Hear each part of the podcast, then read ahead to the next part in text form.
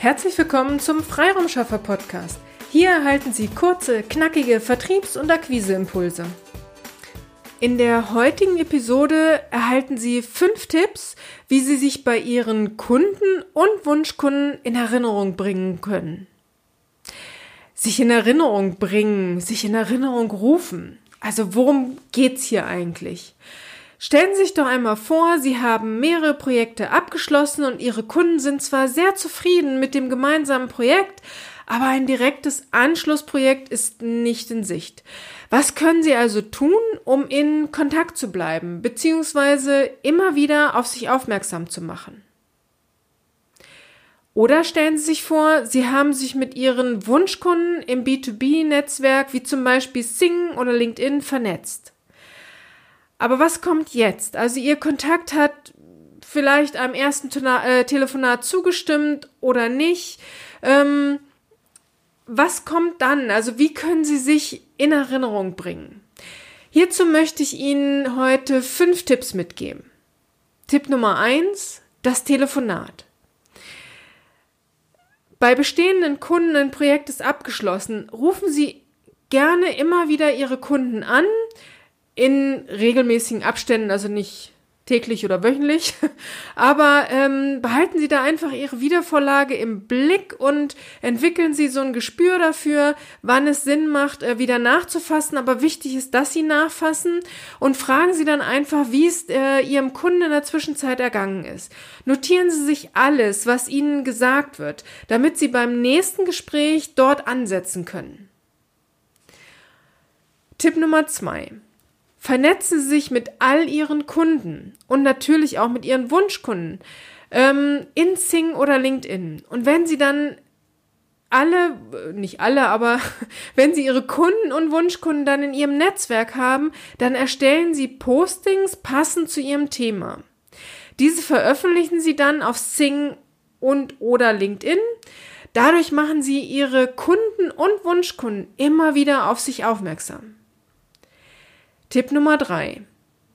Ein zu Ihrem Thema passendes Online-Seminar ist auch eine sehr gute Gelegenheit, auf Ihre Themen aufmerksam zu machen und es festigt Ihren Expertenstatus. Hier eignen sich sowohl Wissensseminare als auch sogenannte Schnupperseminare, in denen Sie auf ein Thema aufmerksam machen und dazu einladen, mit Ihnen in Kontakt zu kommen.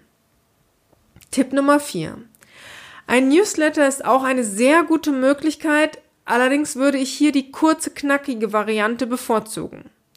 Sie wollen sich ja hiermit in Erinnerung rufen und dazu eignen sich kurze, knackige Newsletter immer wieder. Tipp Nummer 5. Die klassische E-Mail.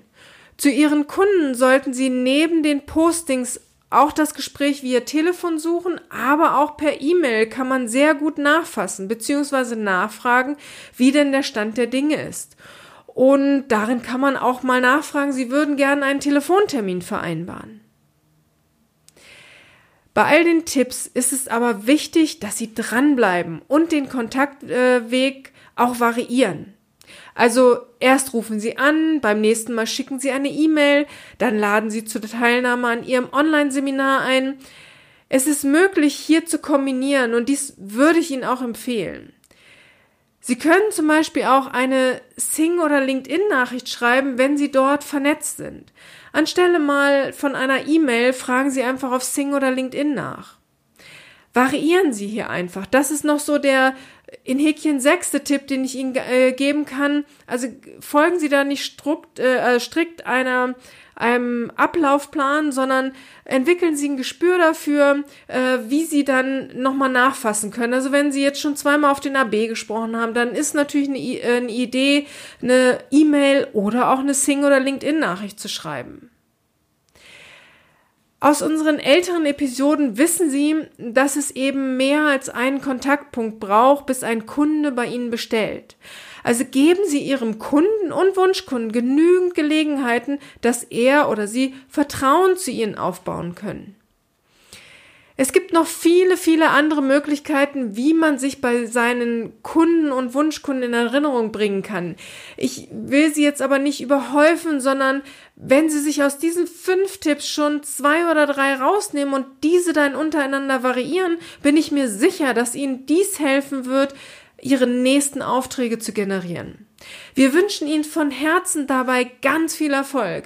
Wenn Sie Fragen haben, zögern Sie nicht, uns anzusprechen. Unsere Kontaktdaten finden Sie wie immer in den Shownotes. Ich wünsche Ihnen nun alles, alles Liebe und alles, alles Gute. Ihre Petra Sierks. Vielen Dank, dass Sie heute mit dabei waren. Wenn Ihnen diese Episode gefallen hat, freuen wir uns, wenn Sie unseren Podcast weiterempfehlen oder einzelne Episoden weiterleiten. Vielen lieben Dank. Wir möchten Sie aber auch gern dazu einladen, wenn Sie Ideen, aber auch Kritik haben, zögern Sie nicht, uns dies mitzuteilen, denn wir machen diesen Podcast für Sie. Wir freuen uns auf Ihr Feedback, Ihre Bewertung bei iTunes und vor allem, wenn Sie unseren Podcast abonnieren und bei der nächsten Episode wieder mit dabei sind. Bis dahin, Ihre Freiraumschaffer.